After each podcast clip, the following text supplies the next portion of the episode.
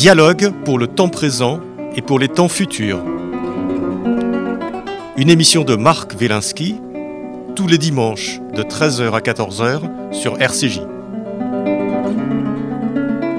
Où va notre monde? Comment mieux le comprendre? Que puis-je faire pour l'améliorer? Que m'est-il permis d'espérer? Une émission proposée avec la Fondation du judaïsme français. 01 53 59 47 47. Aujourd'hui, le désir, une philosophie, avec Frédéric Lenoir.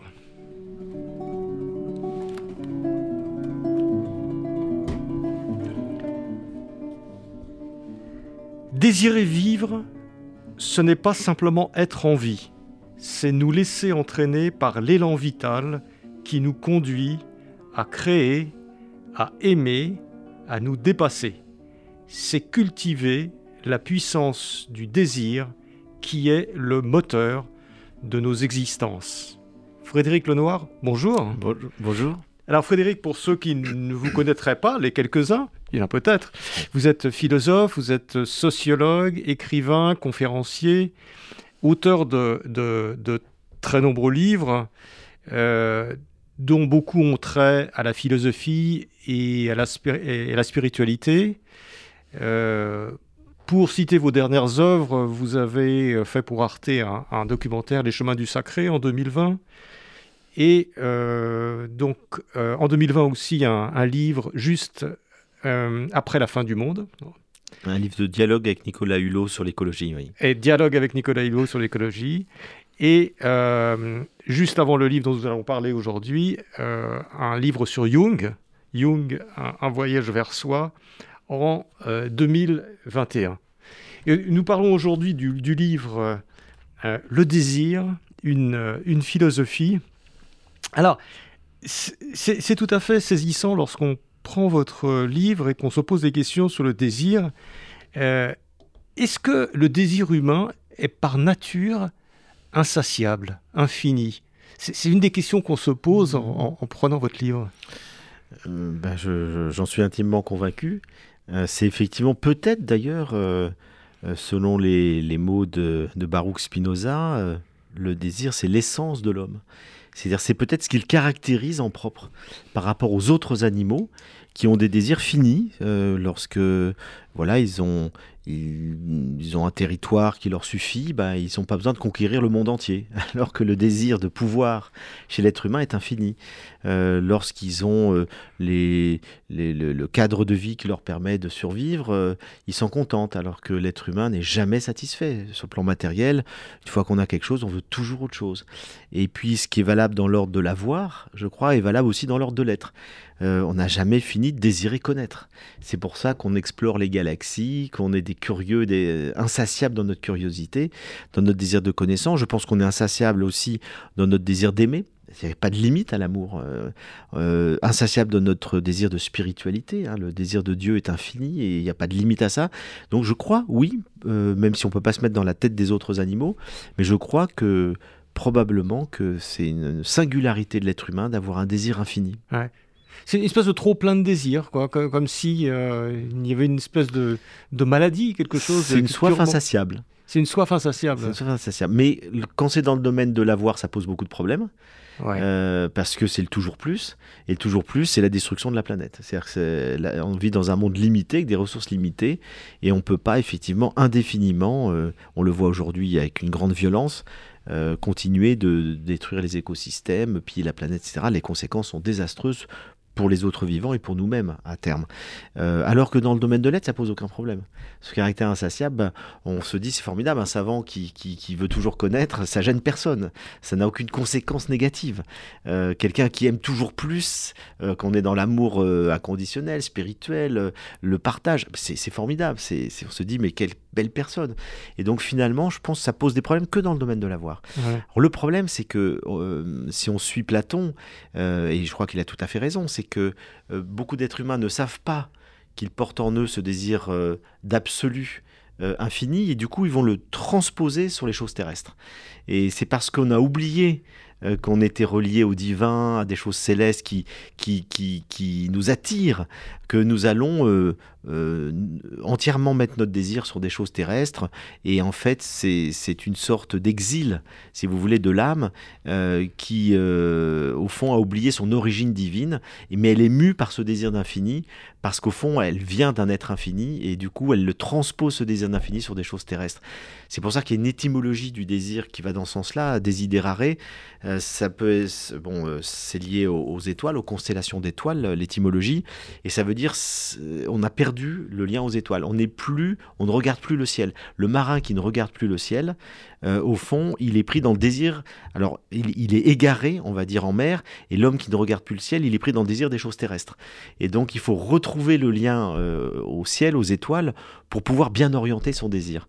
Ça, c'est une première étymologie. Puis il y a une deuxième étymologie qui va dans un autre sens. On pourrait comprendre le, désir, désidérare, comme sortir de la sidération. Euh, la sidération, c'est ce qui nous fige, c'est ce qui nous empêche d'avancer. Et le désir, c'est ce qui nous remet en mouvement. Et c'est donc sortir de la sidération parce qu'on désire et qu'on se met en mouvement. Et les deux sont vrais. C'est-à-dire que je crois que Platon a raison. Euh, il y a un désir insatiable qui vient peut-être de notre origine, entre guillemets, divine. Et puis Spinoza qui nous parle beaucoup plus du désir comme élan vital, ou Bergson ou Nietzsche, de ce désir, cette puissance de, vital, cet élan euh, euh, qui fait qu'on est pleinement vivant lorsqu'on est dans le désir. Eh bien, je crois que les, deux sont tout à fait vrais et c'est ce que j'essaie d'explorer dans ce livre. Alors, tout à fait, on, est, au cœur un peu de, votre livre. Hein. Je rappelle le Frédéric Lenoir, donc Le désir, une philosophie. J'ai peut-être pas dit que c'était aux éditions Flammarion, je ne sais plus si je l'ai dit ou pas. En tout cas, euh, on ressent bien dès le début euh, que ce qui vous, a intéressé, c'est ce côté un peu biface du désir. Il y a le, désir d'être et le désir avoir. Le désir d'avoir nous mène à des conséquences effroyables, infinies, etc. Alors que le désir d'être nous mène à, à nous surpasser. Mmh. Et c'est cette, cette vision très, très nette et très claire qui, anime toute votre réflexion. Oui, tout à fait. C'est, ben, je pense que c'est au cœur de tout et au cœur des problématiques actuelles. C'est que comme on est beaucoup plus dans le désir d'avoir euh, aujourd'hui que dans le désir d'être globalement, parce qu'on est dans un monde, alors là, il y a des raisons à ça. Hein. c'est que je crois que le, voilà, le, le, le on peut dire que l'idéologie ultralibérale qui a, qui veut vendre des objets de plus en plus, euh, nous pousse par la publicité, etc., à consommer de plus en plus. Et tout ça est né dans, au début du XXe siècle, hein, dans les années 20 aux États-Unis, où il y avait une production qu'il fallait écouler, on ne savait pas comment l'écouler, et pour pas arrêter les chaînes de montage, ben, on s'est dit il faut faire de la réclame pour euh, donner envie aux gens d'acheter. Donc on a créé des désirs. Euh, les besoins sont pas du tout, euh, ce sont pas, on n'a pas besoin d'avoir un frigidaire forcément beaucoup plus grand, on n'a pas besoin d'une voiture surpuissante quand la vitesse est, limitée, mais on va vous faire de la réclame en disant votre voisin euh, a une Ford Mustang 8 cylindres et, vous, vous n'avez que 4 cylindres. Bon, et donc c'est comme ça, par la comparaison, par le mimétisme, qu'on a créer des besoins et des désirs. Et, on, est en plein dedans. C'est-à-dire qu'aujourd'hui, un jeune, s'il n'a pas la dernière marque euh, de, de, smartphone, de, Nike, etc. et tout, eh ben, il se sent déclassé, il se sent dévalorisé. Donc à travers la, le besoin qui est tout à fait universel de comparaison sociale, la publicité et toute la société de consommation euh, créent en permanence des nouveaux désirs qui deviennent des besoins. C'est-à-dire qu'on se dit on a absolument besoin, si j'ai pas un, ordinateur très puissant, un smartphone, un machin, une truc, euh, ou une voiture, enfin, on se sent obligé d'avoir tout ça, sinon on se sent déclassé. Et, et là, c'est évidemment un énorme problème, puisque si tout le monde vivait comme ça, c'est-à-dire le standard de l'American Way of Life, hein, eh bien, euh, il faudrait sept planètes pour que toute l'humanité puisse vivre selon ce modèle-là. Alors là, on sent euh, bien qu'on est euh, au bout du modèle. On, est complètement de à, bout, façon, au bout de tout ça. Quoi qu'on fasse. Mais on a beau être à bout de tout ça, ça, ça, continue d'exister comme si de rien n'était. C'est-à-dire que on est envahi de publicité, le, le, le consumérisme marche à fond. et d'ailleurs, je pense qu'une des raisons de ça aussi, c'est que plus les gens vont mal, euh, et aujourd'hui beaucoup de gens vont mal, eh bien on se rattrape sur l'avoir. C'est-à-dire que le fait d'acheter, de dépenser, ça, ça fait du bien. On se remplit. Ça, on se remplit, exactement. Alors qu'on va mal parce qu'on a des problèmes à un autre niveau. Euh, on va mal parce qu'on a des problèmes dans sa vie amoureuse, parce que notre vie n'a pas de sens, parce que... Euh, enfin, c'est des choses beaucoup beaucoup plus profondes. Notre mal-être est lié à des choses beaucoup plus profondes. Et au lieu d'aller chercher une nourriture qui serait beaucoup plus une nourriture de l'être, donc une nourriture spirituelle, une nourriture de vie intérieure, euh, de se nourrir de beauté, d'art, euh, de la nature, euh, de la culture, eh bien, on va chercher, on va s'acheter un nouveau sac à main, une nouvelle paire de pompes, etc. Et ça nous comble quelques instants, quelques jours, quelques semaines, tout au mieux. Et hop, ça, c'est reparti. Et donc, c'est pour ça que je crois que c'est important d'avoir conscience que l'être humain étant un être de désir, il a besoin de se remplir, mais qui remplissent son être, je dirais, plus que effectivement simplement l'avoir, puisque là, euh, c'est infini, c'est source de frustration, de convoitise. Hein, la convoitise, c'est désirer ce que les autres possèdent, ça crée de la violence, et puis de toute façon, c'est ingérable au niveau écologique. Mais est-ce qu'on n'est pas... Quel est votre sentiment là-dessus, à vous, Frédéric Lenoir? Est-ce qu'on est... On n'est pas à la fin de ce monde-là? Vous, vous, vous leur semblez dire que on le sait intellectuellement, mais que finalement, on, est toujours dans ce mouvement-là qui a démarré au XXe siècle avec la production, etc. La publicité, évidemment, ah. euh, qui joue, qui joue là-dessus, et qu'on est resté dans cette société, appelons-la rapidement la société de consommation. Oui, je crois qu'on est encore en plein dedans. Euh, on l'a vu quand il y a eu euh, la Covid. mais il est urgent d'en sortir. Oui, mais vous vous souvenez en 2020, quand il y a eu le, confinement, tout le monde s'est dit ça y est, on va changer de mode de vie, euh, on va ralentir, on va aller vivre à la campagne. certains l'ont fait, hein, mais bien vite, les choses sont redevenues comme avant. Parce que dès qu'on est sorti du confinement, la première chose que les, que les gens ont fait, c'est de consommer. C'est d'aller au resto à fond, c'est d'acheter des magasins et fringues. Ils étaient en manque de quelque chose qui s'est traduit dans le domaine de la consommation. Et donc moi je crois que beaucoup de gens ont conscience de la problématique écologique, souhaiteraient en sortir, mais n'arrivent pas à changer leur mode de vie. Et on est tous un peu comme ça, soyons honnêtes. Euh, moi, c'est vrai que quand je sens que mon ordinateur euh, commence à plus avoir de mémoire et tout, bah, je vais acheter un modèle plus puissant, etc. Donc finalement, c'est très dur d'en sortir. Puisque dès qu'on a un peu les moyens, on se dit, bon, ben voilà, autant avoir quelque chose de plus performant. Et donc là-dessus, je crois qu'on est un peu prisonnier de ce, modèle du toujours plus, où on va toujours plus loin dans l'ordre de l'avoir et de la consommation, et que la prise de conscience, des fois, ne suffit pas à changer nos modes de vie. Alors on peut le faire à des petites échelles. Euh, moi, je vois dans ma vie, bah, je fais attention à certaines choses, mais, mais pas surtout. Et donc là, c'est très difficile de changer ses habitudes. Alors, euh, justement, euh, Frédéric Lenoir, dans ce, dans ce livre, vous parlez évidemment de ce désir insatiable, de ce désir de l'avoir, et à, à, côté de ce désir que j'appellerais désir du manque, c'est le désir où il faut se remplir parce qu'on a toujours l'impression de manquer de quelque chose, qui conduit à l'insatisfaction, au malheur, vous nous proposez d'autres schémas du désir, d'autres visions de ce désir qui, vous l'avez dit, est le propre de l'homme. Et, vous parlez de ce désir puissance. Alors mhm. qu'est-ce que c'est que ce désir puissance qui conduit à la plénitude euh, et, d'une certaine façon au bonheur. Voilà, on, voudrait bien le connaître, bien sûr. Si, vous avez... Mais alors, je disais tout à l'heure, au fond, il y a deux grands philosophes du désir, c'est Platon, qui nous parle du désir manque avec l'image du tonneau des Danaïdes euh, qui se remplit jamais. Donc euh, voilà, c'est sans fin, on veut toujours ce qu'on n'a pas. Ça se vide au, fur, et à mesure, donc c'est infini. Et, et puis, et puis c'est Spinoza qui lui au XVIIe siècle nous dit il n'y a pas que le désir manque, il y a le désir puissance. Il nous dit le désir c'est le moteur de l'homme, c'est son essence, c'est ce qui fait qu'il est pleinement vivant. Et donc euh, il ne s'agit pas de, diminuer ou, de, limiter ou voire même d'éradiquer le désir comme l'ont prôné un certain nombre de traditions ascétiques, hein, aussi bien dans l'Antiquité qu'en Orient que dans les traditions euh, spirituelles notamment chrétiennes. Il ne s'agit pas de ça, il s'agit de cultiver le désir puisque c'est la force de l'être humain, c'est son moteur, mais de bien l'orienter. Et donc toute la philosophie de Spinoza repose sur ce qu'on appelle le conatus, c'est-à-dire faire l'effort que fait l'être humain pour persévérer et pour grandir dans son être. Et cet effort, le conatus, c'est le désir. Et donc c'est cette puissance vitale qui nous pousse à, grandir et Spinoza nous dit, lorsque nous arrivons à grandir, à augmenter notre puissance vitale, à réaliser nos désirs profonds, on est dans la joie. Et lorsque on n'y arrive pas, lorsqu'on ne peut pas progresser, lorsqu'on rencontre des obstacles, on est dans la tristesse. Et donc, il s'agit de d'aller de plus en plus dans la joie et évidemment de quitter de plus en plus la tristesse. Et pour ça, il faut savoir cultiver le désir, mais bien l'orienter. Parce que souvent, nous orientons nos désirs vers des objets ou des personnes qui nous diminuent et donc qui nous rendent tristes. Par exemple, si vous aimez euh, une personne qui vous fait du mal, et ça arrive très souvent, on peut tomber amoureux de quelqu'un qui est euh, finalement euh, destructeur à notre égard, hein, qui, qui, qui, qui, va avoir un comportement, qui va nous rabaisser, etc. Et tout. Et plein de gens, pour des raisons un peu névrotiques, à cause de, du contexte de leur famille, quand ils étaient enfants, etc., vont tomber sur des compagnons ou des compagnes qui vont reproduire un schéma dans lequel, et Freud l'a très très bien montré, le mécanisme de reproduction, dans lequel finalement on va rester dans un scénario névrotique.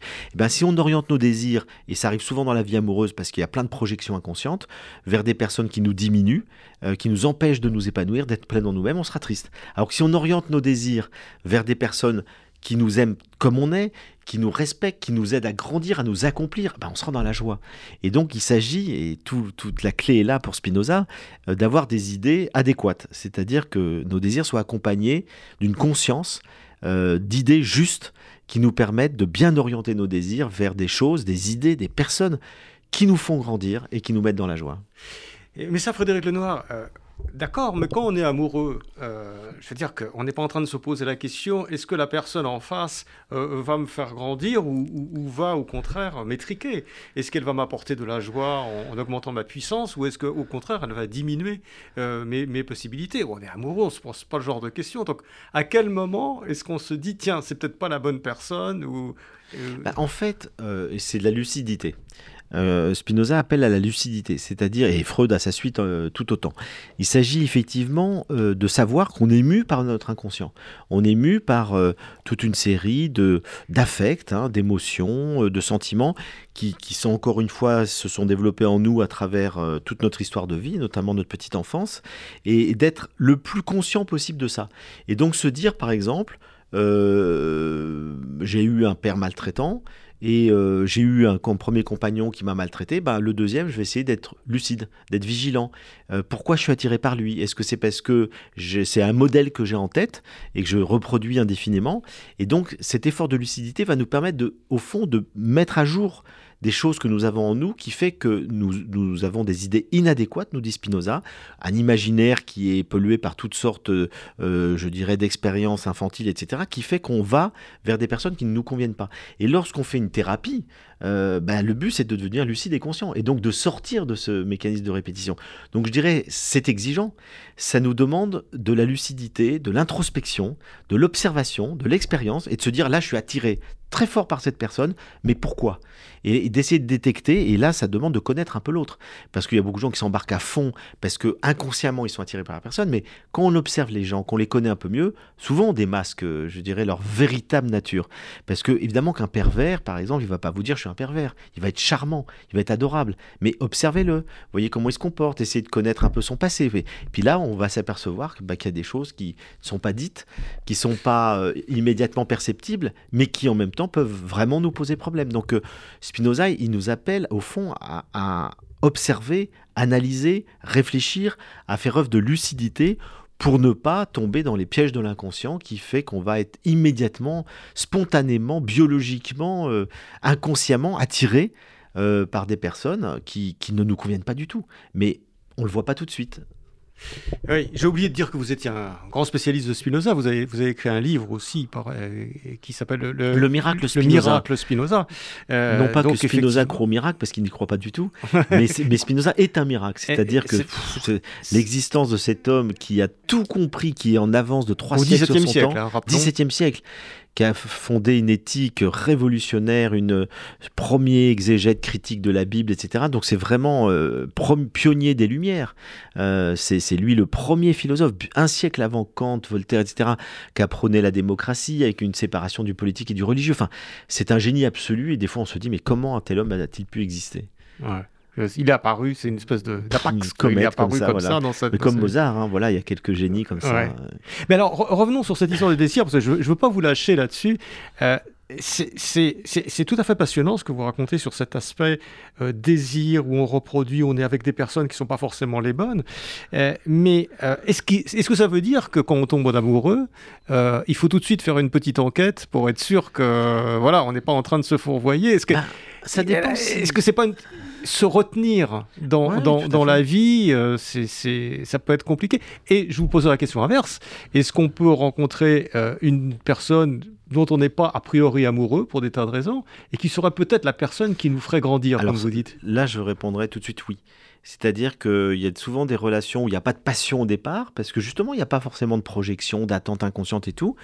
Et puis on se dit, cette personne, elle est sympa, on s'entend bien. Et donc, ça démarre sur une amitié, sur une complicité, sur une bonne entente. Et progressivement, le désir peut naître à l'intérieur d'une relation qui est déjà solide. Il y a des amis, ils se connaissaient depuis 10 ans, puis un jour, ils se sont dit, mais après tout, euh, qu'est-ce qu'on est bien, mais vivons ensemble. Mais c'est pas la passion, et notamment le désir sexuel, qui a été au départ de la relation. Alors après, si on veut vivre ensemble et fonder une famille, tout, c'est bien d'avoir du désir sexuel, bien entendu, mais ça peut venir dans un second temps, dans certaines relations. Le désir sexuel, lorsqu'il vient, il vient tout de suite, c'est c'est le, le fondement de l'attirance entre, entre les êtres lorsqu'il y a une séduction. Euh, mais il est très souvent inconscient, lié à un tas de choses inconscientes, et donc ça demande un, un effort, effectivement, et vous avez raison, on n'a pas envie forcément, on aime la passion d'ailleurs. Ouais, voilà Euh, ça. Vous êtes un peu à euh, contre-courant ouais. parce qu'on est dans une bien sûr, on qui cultive la valorise passion. voilà, la passion, l'immédiateté, Ouais, le après- flash, le- après, le, coup de cœur, le, le mais on- Tinder, le clac, Ouais, je le veux, mais- j'en ai besoin, je veux tout mais vous suite. savez, vous savez quoi Les jeunes en reviennent. C'est-à-dire que j'ai tout un chapitre dans mon livre consacré à la sexualité des jeunes, des 15-25 ans. Et il y a plusieurs enquêtes qui montrent qu'aujourd'hui, plein de jeunes ne veulent plus de ça. Euh, ils, ils sont nés avec ces applications, hein, et, euh, ils sont nés avec le porno, ils sont nés avec la, c'est-à-dire l'accessibilité immédiate euh, à la sexualité. Et ben, ça les a dégoûtés de la sexualité. Et euh, les enquêtes. J'ai vu ça aussi. Effectivement, c'est- impressionnant parce que au fond, les, ils- les femmes ont peur de la alors sexualité. les femmes ont peur, ils ont peur, elles ont peur des demandes des hommes qui sont euh, bah, très fortes, euh, immédiates, rapides. On se connaît à peine et on doit faire toutes les positions du Kama Sutra. Et puis elles ont peur de pas jouir, elles ont peur de pas avoir d'orgasme et d'être euh, du coup euh, critiquées. Euh, et puis les hommes, ils ont peur de pas assurer et, de pas être aussi bon que l'acteur porno qui peut tenir trois quarts d'heure dans toutes les positions. Et il se dit mais moi j'y arrive pas. Donc du coup il y a une espèce de, de pression qui est liée encore une fois au porno. Et puis qui est liée à ces rencontres immédiates, faciles, dans lesquelles on fait l'amour sans se connaître. Et moi, je suis très intéressé de voir non seulement que la moitié des jeunes de 15-50% des 15-25 ans n'ont pas eu de rapport sexuel euh, sur l'année écoulée, ça veut dire qu'ils préfèrent être seuls euh, plutôt que de vivre des mauvaises bon réflexe expériences. finalement. Mais c'est un bon réflexe. Et puis, quand on les écoute dans des enquêtes qualitatives, eh ben, ils vous disent euh, Moi, j'ai envie de connaître la personne, j'ai pas, j'ai pas envie de coucher avec elle comme ça, euh, et puis de changer tout le temps. C'est, ça me dégoûte, j'ai plus de plaisir, j'ai plus de désir. Du coup, on pourrait dire que la facilité comme ça de la rencontre, qui est de la consommation, quand vous vous rencontrez sur Tinder, des trucs comme ça, c'est de la consommation. Les gens, ils multiplient les partenaires. Bah, ça, peut dégoûter tout un certain nombre de personnes, notamment des jeunes. Ça peut les dégoûter finalement de la relation. Et, au contraire, ils disent bah, Moi, j'ai envie maintenant, la prochaine fois, de rencontrer quelqu'un, de prendre le temps, de le connaître, de discuter, euh, de, faire sa connaissance tout simplement, avant d'aller plus loin, et puis d'y aller doucement, et puis sans pression. Et puis euh, voilà. Donc je crois qu'effectivement, il y a une vraie évolution dans lequel euh, il y a tout un certain nombre de gens qui, ont envie de vivre la sexualité autrement, et pas simplement dans la passion ou dans la pulsion. Et là, on redécouvre bah, des vertus anciennes euh, de l'amour, hein, qui étaient avant, quand la sexualité, elle était dure à, dure à vivre, même à la limite, on était dans, l'autre extrême. C'était extrêmement compliqué, donc on fantasmait complètement. Et Freud nous, a très bien montré que plus l'interdit est présent, plus le désir est fort. Et donc, quand vous pouvez pas avoir accès, même à mon, de mon temps, moi je me souviens, euh, au lycée, bah, c'était hyper compliqué de, pouvoir avoir accès, quand vous êtes adolescent, à une jeune fille, d'essayer de la séduire, etc. Et tout. Et bien à ce moment-là, on la désirait, on imaginait, et puis c'est à la fin de l'année scolaire, peut-être qu'on osait lui dire euh, Je suis amoureux de toi, est-ce que tu veux sortir avec moi? Bon, mais là, il y avait eu toute une série de- d'émotions, de sentiments qui avaient pu se développer avant qu'on passe à l'acte. Euh, et donc, ça, bah, on redécouvre la, force du désir qui, qui, se, qui naît, qui se déploie, qui, euh, qui, qui se nourrit de, l'attente. euh, de l'attente, de l'imagination, du fantasme, de l'interdit, euh, de, de- voilà, de tout ce que la psychanalyse a, a parfaitement bien montré. Et pour moi, c'est plutôt bien de, de revenir à des choses un peu, un peu comme ça. Et puis, euh, l'autre chose, c'est que euh, par rapport euh, à ce que nous dit Spinoza, euh, je voudrais juste donner une définition parce que ça va bien expliquer l'amour-passion. Lorsqu'il définit l'amour, vous savez, quand vous avez lu l'éthique de Spinoza, c'est des phrases très courtes, c'est très incisif et il faut souvent le lire trois quatre fois pour bien la comprendre. Et voilà la définition de l'amour de Spinoza. Il nous dit l'amour, c'est une joie liée à l'idée d'une cause extérieure. Bon, c'est pas très romantique hein, comme définition, mais c'est très profond. Ça veut dire que l'amour, c'est une joie. Lorsqu'on est amoureux, on est dans la joie. Mais cette joie, elle est liée à la cause extérieure, c'est la personne. Mais c'est pas lié à la personne directement. C'est lié à l'idée qu'on en a. L'amour est une joie liée à l'idée d'une cause extérieure. Et donc, euh, l'idée précède la rencontre. C'est-à-dire que nous avons l'idée, c'est-à-dire une représentation, une image, une perception de l'autre, euh, mais elle peut être vraie ou fausse. Et donc Spinoza nous dit, si euh, l'idée que nous avons de l'autre est vraie, c'est une joie active, c'est quelque chose qui va durer, qui va, qui va nous nourrir durablement, profondément. Mais si l'idée que nous avons de l'autre est inadéquate et fausse, c'est une joie passive. Et il nous dit ça ne durera pas, et l'amour va se transformer en haine, bien souvent. C'est-à-dire que finalement, on va en, vouloir à l'autre de ne pas être ce qu'on pensait qu'il était. Et je vais vous raconter une petite anecdote, mais qui, en dit long. J'ai un jour une amie qui me dit euh, Ah, Frédéric, j'ai rencontré le prince charmant. Donc elle avait plus de 40 ans, euh, pas mal d'histoires et tout. Puis d'un coup, elle me dit J'ai rencontré le prince charmant. Et moi, je me méfie de ce genre de phrase. J'entends Spinoza me souffler à l'oreille, joie passive, illusion. Et, et, elle me dit, mais il est formidable, il a tout, il est beau, il est riche, il est intelligent, il est sympa, il fait du yoga, il est vraiment formidable. Et bon, j'étais un peu dubitatif. Et puis ça dure plusieurs mois. Puis je crois qu'au bout de plus d'un an, un jour, euh, je me suis dit, bah, leur histoire marche bien, tant mieux, c'est extraordinaire. Puis un jour, elle me téléphone, elle me dit directement, le salaud. Je dis, mais comment ça, le salaud? Ben Jean-Marc. Je dis, mais pourquoi? Il est marié. Et je lui dis, mais tu t'en es rendu compte au bout d'un an? Et en fait, elle voulait tellement pas que le prince amant soit marié. C'est le déni total. Et elle s'en est aperçue. Lui, il lui a jamais dit. Et quand elle lui a dit, mais pourquoi tu me l'as pas dit? Il lui a dit, tu m'as jamais posé la question. ça, c'est la mauvaise foi des hommes. Entre le déni de la femme et la mauvaise foi des hommes, ben, ça les arrangeait tous les deux de ne pas aborder le sujet. Et finalement, euh, évidemment qu'il l'a manipulé, mais elle voulait aussi euh, se laisser manipuler d'une certaine manière. Parce qu'elle aurait pu très vite se rendre compte qu'il n'était jamais disponible, qu'il, soi-disant, il allait jouer au poker des nuits entières avec ses amis, qu'il voyageait tout le temps à l'autre bout du monde, que, bah, à un moment donné, on se pose des questions. Et puis elle lui pas posé la question, c'est vrai. Et donc finalement, voilà ce que c'est que. C'est tellement de la volonté que ça. Que la volonté que ça marche, voilà. Et là, c'est l'illusion. C'est-à-dire qu'on s'illusionne parce qu'on a envie que ça marche, etc. Et on projette sur l'autre tout ce qu'on espère, tout ce qu'on attend. Le prince charmant peut pas être marié par définition. Sinon, c'est plus le prince charmant, c'est le bon roi. Euh, voilà, ça n'a plus rien à voir. Et donc voilà ce que c'est que la passion amoureuse. C'est-à-dire qu'on s'illusionne parce qu'on est dans des attentes, dans des besoins, et, que donc on espère que l'autre va remplir nos attentes et nos besoins. Et deux fois sur trois, évidemment, on s'illusionne sur l'autre. D'autant plus que l'autre ne va pas nous aider à voir clair. Euh, quand vous rencontrez quelqu'un pour la première fois, vous n'allez pas dire, tu sais, j'ai des problèmes euh, psychologiques, euh, je ronfle la nuit, je, suis un loser, j'ai perdu mon job. Non, vous allez dire, je suis formidable, je suis un winner, j'adore la vie. Enfin, on va montrer tout le côté positif de soi. Et donc, voilà, faut être méfiant. Ça veut pas dire faut pas rentrer dans une histoire, mais faut rentrer les yeux ouverts. C'est pas très facile. Alors, euh, euh, Frédéric Lenoir, il y a d'autres options par rapport au, désir. On a parlé de l'option de, Spinoza, qui, est très puissante, qui est à la fois aller dans le désir et, en même temps jouer sur la rationalité. Il y a les, deux. Il, y a la, passion et la raison, les deux qui fonctionnent ensemble. Euh, mais vous avez aussi, et, vous en parlez dans votre livre, des philosophies ou des sagesses orientales ou bouddhistes, que vous connaissez évidemment très bien aussi, et qui, eux, nous disent le désir est la source de tous nos malheurs. Donc, c'est un syllogisme très simple. Si vous voulez plus de malheur, n'ayez plus de désir. Voilà. Donc, extinction du désir. Qu'est-ce que vous dites par rapport à, ça? Ça peut être une option euh, assez forte finalement. Alors c'est une option qu'on trouve aussi en Occident, notamment avec le stoïcisme, hein, qui est une grande philosophie. Euh, le stoïcisme, ça a duré mille ans, hein, c'est vraiment la plus grande école de sagesse de l'Antiquité. Et le stoïcisme nous dit effectivement, si on veut plus souffrir, il faut transformer nos désirs en volonté. Euh, ce qu'on appelle la boulésis en grec, c'est la volonté, mais c'est-à-dire que on ne désire que ce qui est possible. Et la volonté, c'est ne désirer volontairement, grâce à un travail aussi de la raison, que ce qui est accessible à nous. Et donc, je ne vais pas désirer des choses impossibles, je ne vais pas désirer des aides qui ne me conviennent pas. Et donc, c'est convertir, grâce au travail de la raison, le désir en volonté.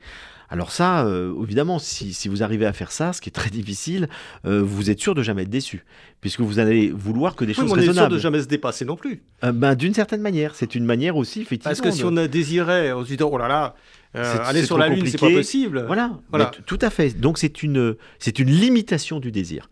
Moi personnellement, je suis pas là-dedans. C'est-à-dire, je, je, suis beaucoup plus spinoziste qui nous dit il faut cultiver le désir et puis savoir l'orienter pour qu'il nous rende plutôt heureux que malheureux. Voilà. Euh, mais effectivement, les stoïciens euh, prônent une limitation du désir, voire une abolition du désir pour le convertir en volonté, c'est-à-dire de manière raisonnable. Les bouddhistes, c'est un peu différent. Euh, il y a souvent un malentendu parce qu'on nous dit le, le bouddhisme prône l'élimination du désir. C'est pas tout à fait ça. Le Bouddha nous dit que la cause de la souffrance, vous, connaissez le discours des quatre nobles vérités, hein, la première vérité c'est que tout, tout est souffrance. La deuxième vérité, c'est que la cause de la souffrance, c'est la soif. Alors on va voir ce que c'est que la soif, c'est une forme de désir, euh, et puis qu'il existe une, un chemin qui nous, va nous permettre de... La soif, c'est Tana, c'est ça? Tout à fait. Euh, et donc, euh, la soif, c'est quoi? La soif, c'est le désir-attachement.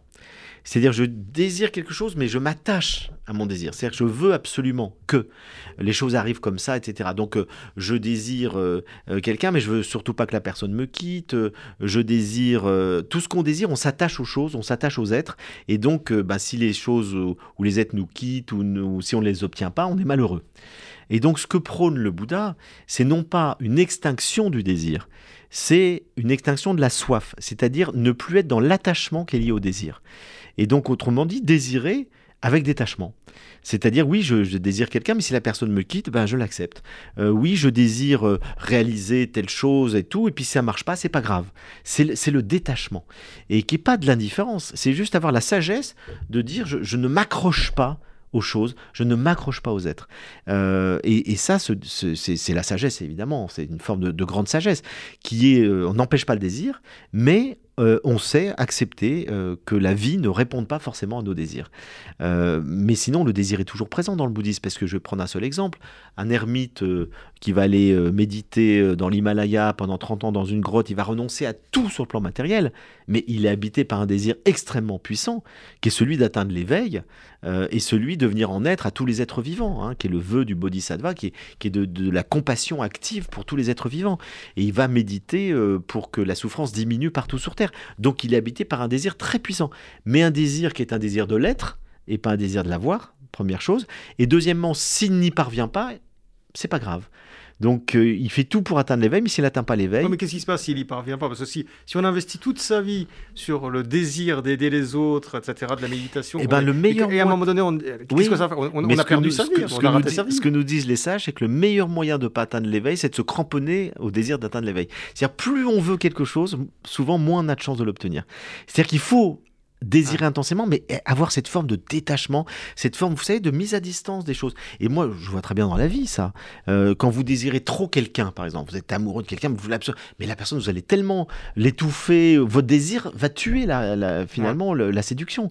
Il faut savoir mettre un peu de distance, il faut presque avoir l'air un peu détaché. Vous savez, c'est un truc de séduction euh, très connu qu'on voit dans tous les films. Il faut avoir l'air un peu détaché pour euh, que l'autre s'intéresse à nous.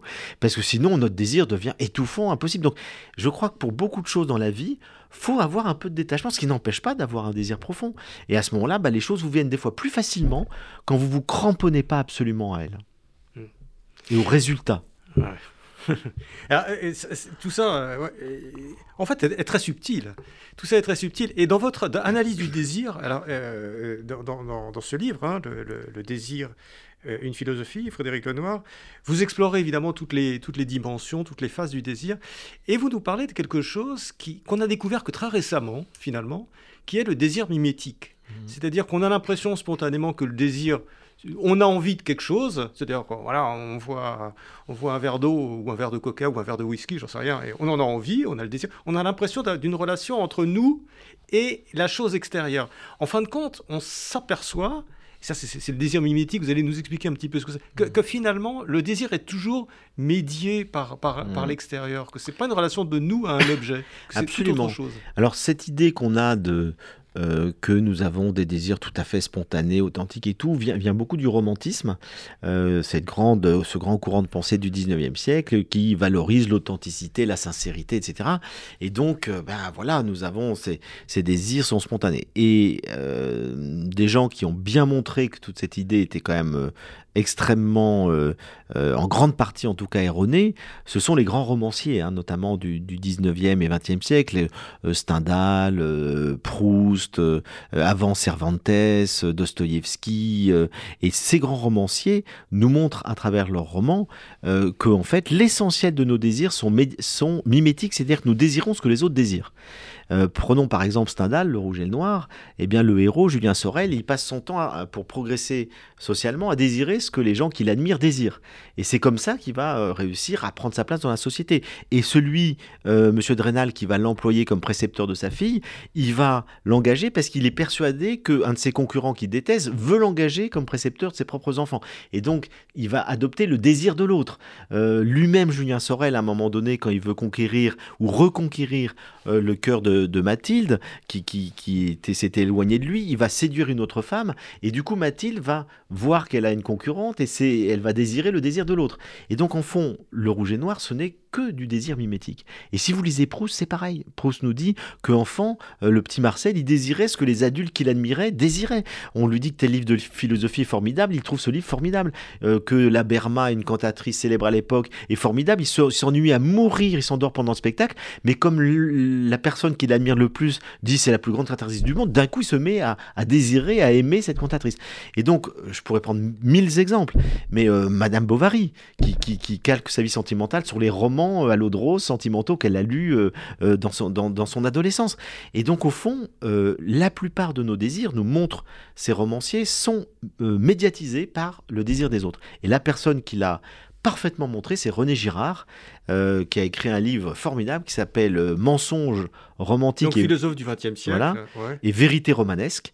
Et il étudie tous ces romans pour montrer comment, à travers la, l'acuité intellectuelle, l'observation de ces, de ces écrivains, ils ont compris que l'essentiel de nos désirs euh, n'était pas des désirs personnels, mais des désirs mimétiques. C'est-à-dire que nous désirons ce que les autres désirent, nous avons un modèle, et on le voit très bien dans la publicité. La publicité, c'est euh, euh, je, je, désire ce que mes voisins désirent, je désire ce que une star qui présente le parfum désire, je m'identifie à elle, et c'est par le phénomène d'identification que je vais désirer. Et donc finalement, les adolescents passent leur temps à désirer ce que leurs copains désirent. Enfin, on est dans le mimétisme. Alors, René Girard nous dit tous nos désirs sont mimétiques. Et je pense qu'il exagère. C'est-à-dire qu'il existe des désirs plus personnels, plus spontanés, euh, qui correspondent à notre singularité. Et, donc, à mon avis, il y a les deux. Voilà, tout simplement. Il faut pas généraliser. On pensait tous qu'avant, on n'avait que des désirs personnels. Après, euh, on nous dit non, tous vos désirs sont, mimétiques. Je pense que la vérité est entre les deux. Ouais. N'empêche que René Girard et, tous ces auteurs, et c'est pour ça qu'ils sont tellement intéressants, euh, ont découvert quelque chose qui, qu'on n'avait pas révélé avant, enfin qui était vraiment sous nos yeux, qui hmm. est qu'effectivement, on désire, euh, on désire un peu ce que, ce que, ce que l'autre désire. Comme vous l'avez dit, nos parents, quand on est enfant. repose là-dessus. Ouais, alors, toute la pub repose là-dessus, euh, et, et, sur la comparaison sociale. C'est parce que les autres ont ça qu'on veut ça aussi. Euh, c'est comme ça qu'on sera valorisé socialement. Et puis, euh, un enfant, il commence par désirer ce que ses parents désirent, ce que les adultes autour de lui désirent, les adolescents désirent ce que leurs copains désirent. Et puis, la publicité joue à fond là-dessus pour que les enfants, les adolescents, etc., par la pub, aient envie, euh, on crée du désir, hein, comme je le disais tout à l'heure, aient envie de ce que les autres ont aussi. Alors, ce qui est quand même très paradoxal, c'est qu'aujourd'hui, depuis une vingtaine d'années, la publicité, elle est plus subtile. Elle joue moins sur le mimétisme, comme dans les années 20 aux États-Unis, on disait votre voisin a une Ford, une Ford 16 cylindres et vous 8 cylindres. Bon, voilà, c'était très lourd. Aujourd'hui, on nous dit euh, si vous voulez être vous-même, pleinement vous-même, prenez tel parfum, telle voiture, tel rasoir, etc. On nous vend l'accomplissement de soi qui est à la mode. Voilà, ça fait 20 ans qu'on parle d'être soi, etc. Bon, euh, eh bien, au fond, ce qui est ridicule, c'est qu'on vous vend euh, ce slogan Soyez vous-même pour des produits vendus à des centaines de millions d'exemplaires. Et tous les gens qui vont avoir le même rasoir, le même parfum, se disent je suis moi-même parce que j'ai ce parfum, mais tous les autres sont pareils. Et donc, au fond, on est dans une standardisation incroyable, dans un mimétisme où tout le monde imite tout le monde. Et, c'est ça qui rassure les gens finalement. Ils n'ont pas envie d'être eux-mêmes. La plupart des gens, ils ont envie de ressembler aux autres. Ils ont envie d'être reconnus. Non, ils ont, ils ont envie de ressembler aux autres en, ayant l'impression d'être eux-mêmes. Voilà, exactement. Mais mais il y a quand même une sacrée illusion. Alors, y a, et si on revient à Spinoza, il y a une phrase euh, que, que, que, vous allez nous expliquer parce que euh, c'est vrai que c'est d'une grande richesse. Euh, Spinoza, qu'est-ce qu'il veut dire lorsqu'il dit nous ne désirons pas une chose parce qu'elle est bonne, mais nous la jugeons bonne parce que nous la désirons Alors pour moi, c'est peut-être la phrase la plus importante de toute l'histoire de la philosophie. Parce qu'il dit en quelques mots une vérité extrêmement profonde dont nous n'avons pas du tout conscience. Euh, au fond, qu'est-ce qu'il nous dit? Il nous dit, nous pensons spontanément que c'est parce qu'une chose est bonne que nous la désirons. Euh, c'est parce que le chocolat est bon que nous désirons le chocolat. C'est parce que Dieu est bon que nous désirons Dieu. C'est parce que une personne est belle que nous la désirons. Et en fait, il nous dit c'est l'inverse. Euh, c'est le désir qui crée de la valeur. C'est parce que je désire Dieu que je dis qu'il est bon. C'est parce que je désire le chocolat, je dis qu'il est bon. C'est parce que je désire telle personne que je dis qu'elle est bon. Donc, à l'origine de tout, il y a le désir. Le désir, c'est ce qui va créer de la valeur. C'est parce que je désire la justice que euh, je dis que les droits de l'homme sont bons. Mais quelqu'un qui ne désire pas la justice, les droits de l'homme, pour lui, ça n'a aucun intérêt. Pour un, dictateur, les droits de l'homme, ce n'est pas bon. Euh, parce qu'il ne désire pas la justice. Et donc, c'est parce que je désire que la, vérité que je dis que la philosophie est, géniale. Euh, et donc, c'est le désir qui crée de la valeur. Mais quand vous réfléchissez à ça, ça va très très loin. Ça veut dire que toutes nos valeurs sont fondées par nos désirs. Et donc il s'agit effectivement de mettre de la conscience sur nos désirs pour savoir que à l'origine de tout ce que nous estimons bon, juste, etc. et tout, il y a du désir. C'est pour ça que l'importance de conscientiser ces désirs, de les connaître et puis de les éprouver par la raison est, capitale. Parce que sinon, nous, on se rend absolument pas compte et, et, plein de gens qui ne réfléchissent pas du tout vont se dire, par exemple, je vais voter pour tel euh, démagogue, tout simplement parce qu'il flatte mes désirs. Mais ils s'en rendent pas compte. C'est-à-dire que c'est euh, quand vous rencontrez un démagogue qui va vous dire euh, euh, tout ce que vous avez envie d'entendre, que tous les problèmes du monde viennent des étrangers qui sont chez vous, ben, ben, vous allez voter pour lui parce que ça flatte quelque chose en vous, mais qui n'est pas forcément rationnel, qui n'est pas forcément juste, qui n'est pas relié non plus à des valeurs de justice et de vérité, etc. Et donc je crois que euh, Spinoza nous montre là que la limite de nos démocraties. Et il le dit très clairement dans l'éthique, non, dans le traité théologico-politique, il dit très clairement euh, la démocratie, euh, c'est le meilleur système qui soit, sauf que il faut pas voter avec nos affects, avec nos désirs, mais avec notre raison. Et qu'il faut mettre de, la conscience et de la lucidité sur nos désirs, parce que sinon, on, va voter pour des démagogues, pour des dictateurs, parce qu'ils nous disent des choses qu'on a envie d'entendre. Mais ça, malheureusement, l'actualité va dans ce sens-là. Parce qu'on ne peut qu'observer la montée des, démagogies, on ne peut qu'observer la montée des populismes dans tous les pays du monde. Ça peut être aux États-Unis, ça peut être en Europe, ça peut être partout. Donc, est-ce que c'est une espèce de, de défaite de ce désir rationnel de Spinoza Est-ce que quelque part, on n'est pas, on pas en train de, voilà, de, reculer par rapport à ça? C'est vrai que depuis quelque temps, on est tous frappés hein, de, bah, de la montée en puissance des, des, extrémismes liés sur du populisme, c'est-à-dire sur ce que les gens ont envie d'entendre, ce qui flatte les, les passions tristes, euh, les peurs notamment. Euh, beaucoup de gens votent parce qu'ils ont peur. Euh, et c'est la peur qui est le moteur de leur vote et, et, pas leur raison, pas leur réflexion ou pas leur valeur. Et donc là, effectivement, on, on peut dire que le, le monde dans lequel on est globalisé de manière très rapide, avec un, un brassage culturel qui crée euh, des chocs, euh, des incompréhensions, etc., des ressentiments, euh, fait que beaucoup de gens sont dans la peur et que ça, ça fait monter effectivement des discours extrêmes ou démagogiques. Est-ce que vous êtes inquiet Frédéric Je suis assez inquiet, oui, alors je suis inquiet parce que je vois bien que les choses vont pas dans le bon sens actuellement. Euh, donc, euh, notamment d'un point de vue politique, pour toutes ces raisons-là, je suis inquiet par le, défi écologique, parce que je trouve qu'évidemment, on ne fait pas du tout les efforts qu'il faudrait faire et les conversions de vie qu'il faudrait faire pour être à la hauteur du défi. Euh, je suis inquiet parce que les jeunes sont de moins en moins éduqués et partent très vite dans la violence, dans l'intolérance, etc. Donc tout ça m'inquiète. Mais il n'y a pas que ça, heureusement. Je vois des sources aussi d'espoir. Je vois que notamment, je le disais tout à l'heure, beaucoup jeunes, on en parlait par rapport à la sexualité, qui ont un autre regard. Il y a beaucoup de jeunes qui sont très sensibles à l'écologie. vous savez que les étudiants d'HEC, ils ont exigé maintenant d'avoir des cours à HEC, et c'est mis en place cette année sur les enjeux écologiques, et ils ne veulent plus rentrer dans une entreprise si elle ne présente pas, euh, je dirais, des engagements en faveur de la planète, etc. Donc on voit, et je pourrais cumuler les exemples. Il y a plein de jeunes qui veulent plus bosser dans des super boîtes pour gagner plein d'argent. Ils veulent vivre simplement. Ils préfèrent gagner moins d'argent et vivre mieux. Euh, donc ils, vont faire de la colocation, euh, du covoiturage, des machins. Ils sont pas dans le consumérisme, mais ils veulent une qualité de vie. donc il y, a les deux. Je dirais que le mouvement global, il est inquiétant, mais il y a plein de pôles de résistance et plein de gens qui, qui en ont marre de ce système et qui cherchent euh, à vivre autrement, à penser autrement. Donc euh, ça, ça me donne espoir aussi. Mais qu'est-ce que vous feriez, vous, euh, Frédéric Lenoir, avec tout ce que vous savez, avec votre philosophie, si vous étiez un homme politique? Alors je sais, je sais bien que euh, mettre des philosophes à la tête des États, ça n'a jamais donné de très très bons résultats. Mais euh, dans quel sens est-ce qu'il faudrait aller? Vous avez dit tout à, l'heure une phrase un peu, un peu inquiétante. Vous avez dit euh, on, atteint peut-être les, limites de, la démocratie avec, avec sous espèce. Qu'est-ce qu'il faudrait faire? Comment, comment vous présenteriez Alors, je mettrai deux choses dans mon programme. essentiel, l'éducation, c'est-à-dire dans l'éducation, introduire la philosophie dès l'école primaire pour que les enfants apprennent à, réfléchir, à discerner, à débattre. Et alors je le fais à mon petit niveau, j'ai créé une association qui s'appelle SEV, ça veut dire savoir-être et vivre ensemble, dans lequel on forme des animateurs pour faire des ateliers philo dans les écoles. En cinq ans, on a formé plus de 5000 animateurs. On a un agrément avec le ministère de l'Éducation nationale et on a touché plus de 200 000 enfants à qui on apprend à philosopher et on fait un parcours comme ça de 10 ateliers de philo dans l'année, mais ça change tout. Les enfants, ils apprennent à débattre, à réfléchir, à s'écouter et ils nous disent à la fin, mais on pense mieux ensemble, alors que chacun partait avec ses a priori, ses préjugés qui viennent de leur famille, qui viennent de, leur milieu, etc. Et d'un coup, ils s'ouvrent à la diversité et donc à l'accueil de la pensée, d'une différence de pensée. Donc les ateliers philo sont des laboratoires de citoyenneté, de tolérance. C'est, ça fait un bien fou. Donc moi, je le généralise et je ferai des ateliers de philo et c'est pas des cours de philo, hein, c'est les enfants qui pensent mais on les accompagne.